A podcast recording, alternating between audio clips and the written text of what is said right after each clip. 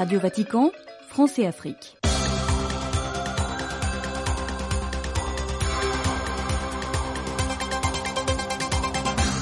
Amis et fidèles auditeurs, bienvenue et merci d'être à notre écoute. Avec Jésus entrant dans les déserts intérieurs pour combattre les bêtes sauvages de l'âme. Invitation du pape François avant la prière mariale de l'Angélus dimanche. Après l'Angélus, le Saint-Père a lancé des appels pour la fin des guerres au Soudan et au Mozambique. Vous aurez les détails dans l'actualité de l'Église avant la rétrospective de l'actualité de l'Église en Afrique. Actualité de l'Église qui nous conduira particulièrement en République démocratique du Congo où la conférence épiscopale demande d'intensifier la prière pour la paix dans la partie est du pays. Des soutiens réclament la libération d'opposants sénégalais incarcérés. Le Niger va fournir du gasoil au Tchad, au Mali, au Burkina et au Togo. Nous en parlerons dans l'actualité sociale et politique africaine. Au cours de cette édition, vous suivrez également la suite de la présentation du rapport de synthèse de la première session du synode sur la synodalité. Encore une fois, bonne condition d'écoute de nos programmes que nous émettons depuis la Cité du Vatican. Radio Vatican, France et Afrique, Stanislas Kambashi. Pendant ce temps de carême, entrons en nous-mêmes pour combattre les bêtes sauvages de l'âme, ces passions désordonnées qui agitent notre cœur et nous déchirent, a déclaré le pape dans son exhortation précédant la prière mariale de l'Angélus dimanche.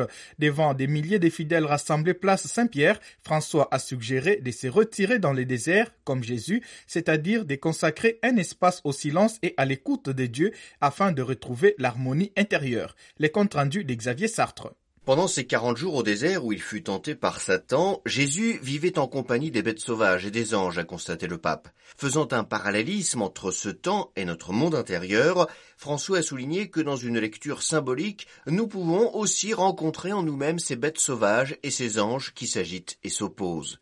Le Saint-Père a ainsi mis en garde contre les bêtes sauvages de l'âme, ces passions désordonnées qui nous séduisent, agitent notre cœur et nous déchirent. Il s'agit entre autres de la convoitise, de la vanité et de la cupidité.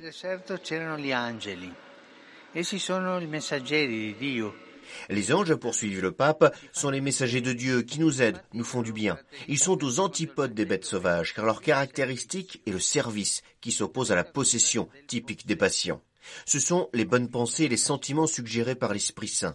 Le carême est l'occasion d'aller au désert pour nous rendre compte des bêtes sauvages qui s'agitent dans notre cœur afin de les apprivoiser et de les combattre. Pour y parvenir, il est nécessaire de faire silence, d'entrer dans la prière afin de saisir les pensées et sentiments inspirés par Dieu et qui nous maintiennent dans la bonté, a conclu le Saint-Père. Xavier Sartre. Après la prière de l'Angélus, le pape François a réitéré son appel à la paix pour les nombreux pays en guerre à travers le monde. Il a évoqué tout particulièrement les Soudans en guerre civile depuis dix mois et les Mozambique où la province de Cabo Delgado connaît un regain de violence. Je demande de nouveau aux belligérants d'arrêter cette guerre qui fait tant de mal aux gens, au futur du pays. Prions pour que l'on trouve vite des voies de paix pour construire l'avenir de ce cher Soudan, a supplié François. En parlant de la province mozambicaine de Cabo Delgado, le pape a constaté que la violence contre les populations sans défense, la destruction d'infrastructures et l'insécurité se répandent de nouveau. François a cité l'incendie il y a quelques jours de la mission catholique de Notre-Dame d'Afrique à Mazézé. Prions pour que la paix revienne dans cette région martyrisée, a-t-il demandé. L'Église de la République démocratique du Congo invite à intensifier la prière pour la paix à l'est du pays. Face à la situation qui prévaut actuellement en RDC, spécialement dans sa partie est, la conférence épiscopale nationale du Congo invite les Congolais à intensifier la prière pour la paix à partir de ce premier dimanche des carême. Depuis une dizaine de jours, les attaques du groupe armé M23, soutenu par les Rwandais selon les experts de l'ONU, se sont intensifiées dans cette région. Plusieurs manifestations ont eu lieu pour dénoncer un génocide et les silences de la communauté internationale au regard de cette situation. Suivons à présent la rétrospective de l'actualité de l'Église en Afrique. Parole à Françoise Niamien.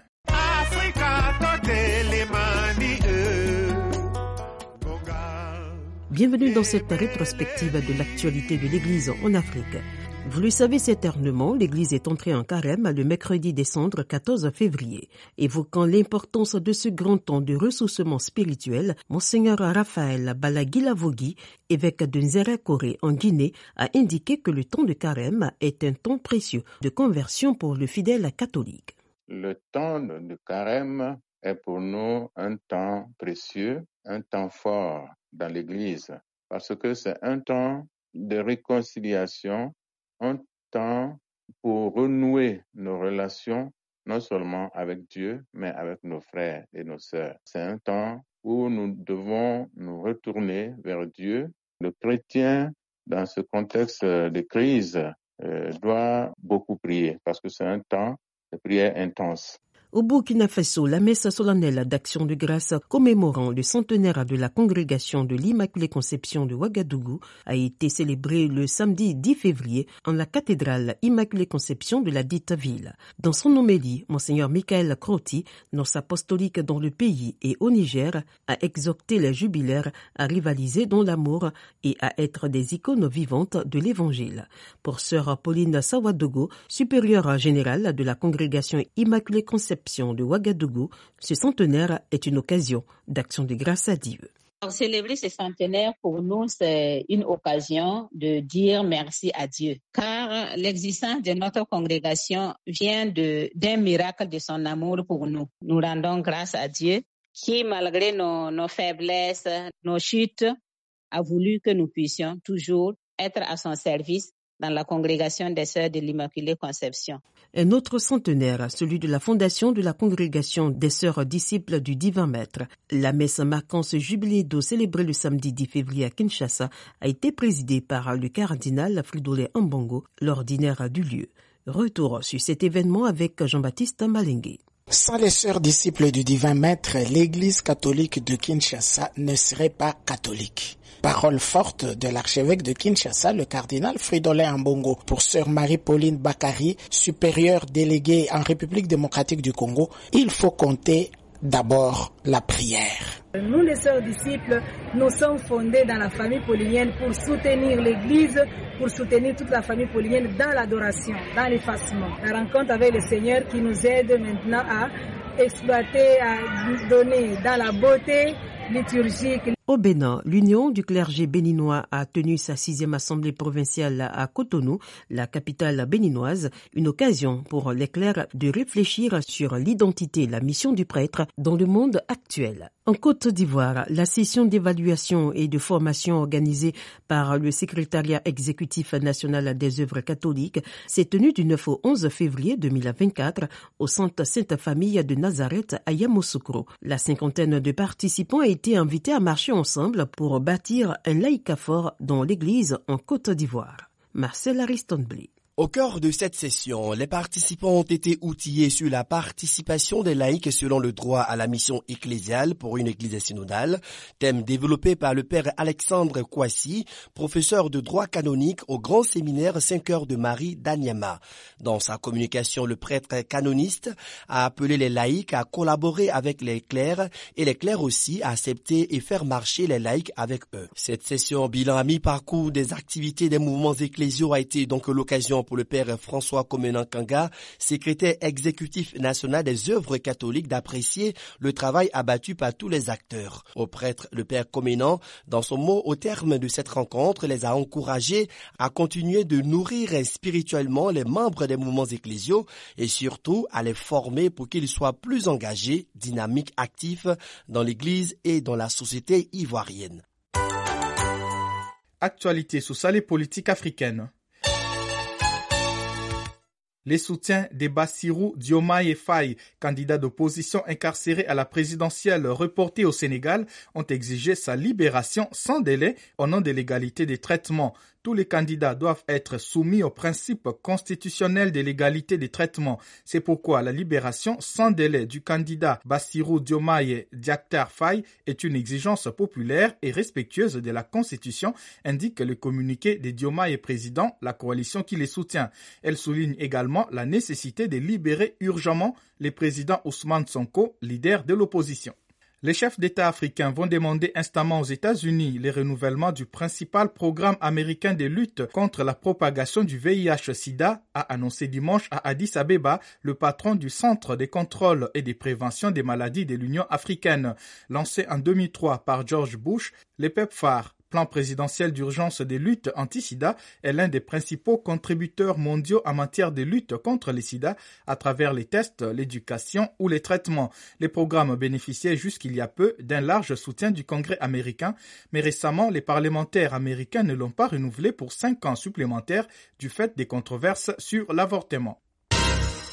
Au moins quatre policiers ont été blessés dimanche lors d'affrontements à la haie aux Pays-Bas entre des groupes rivaux d'érythréens qui ont incendié des voitures des polices et lancé des pierres sur les forces de l'ordre selon la police.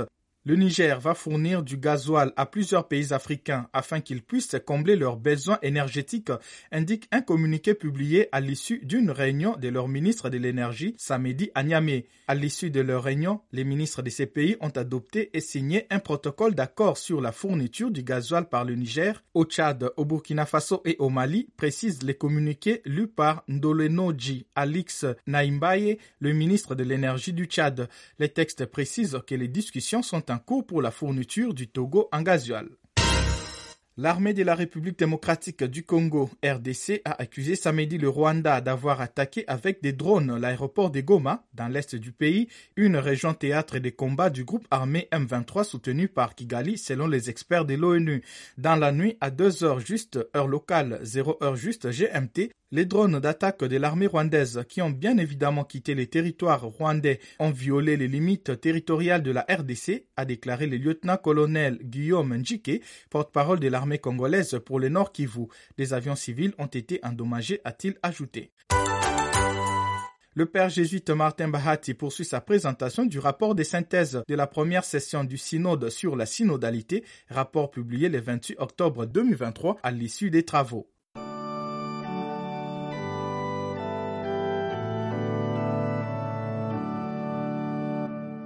Mes chers frères et sœurs, aujourd'hui nous continuons à lire le point de convergence du deuxième point intitulé Rassemblés et envoyés par la Trinité. Rappelons que nous lisons le rapport de synthèse de la 16e Assemblée générale ordinaire du Synode des évêques tenue à Rome du 4 au 29 octobre 2023.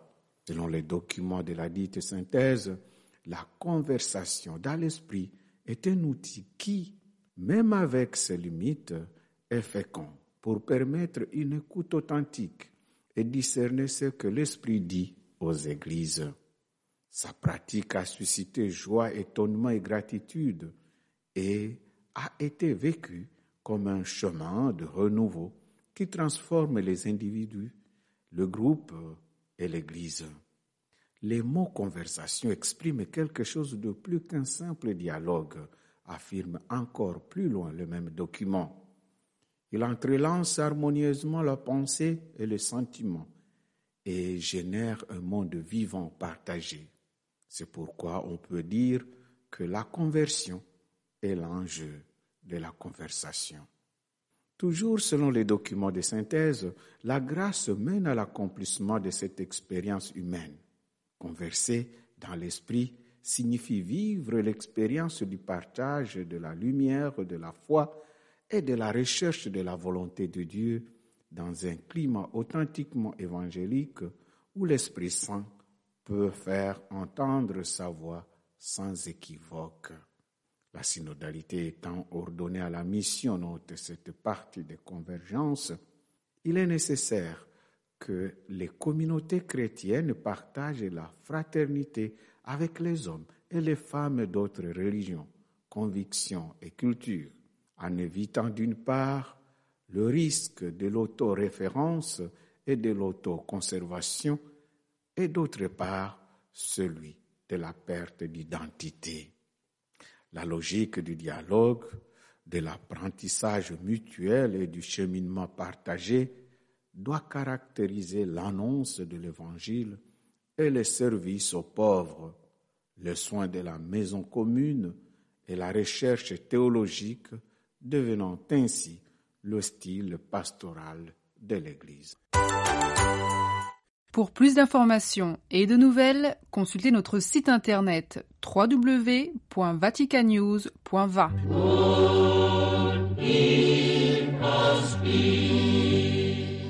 C'est par ici que nous mettons un point final à notre programme aujourd'hui.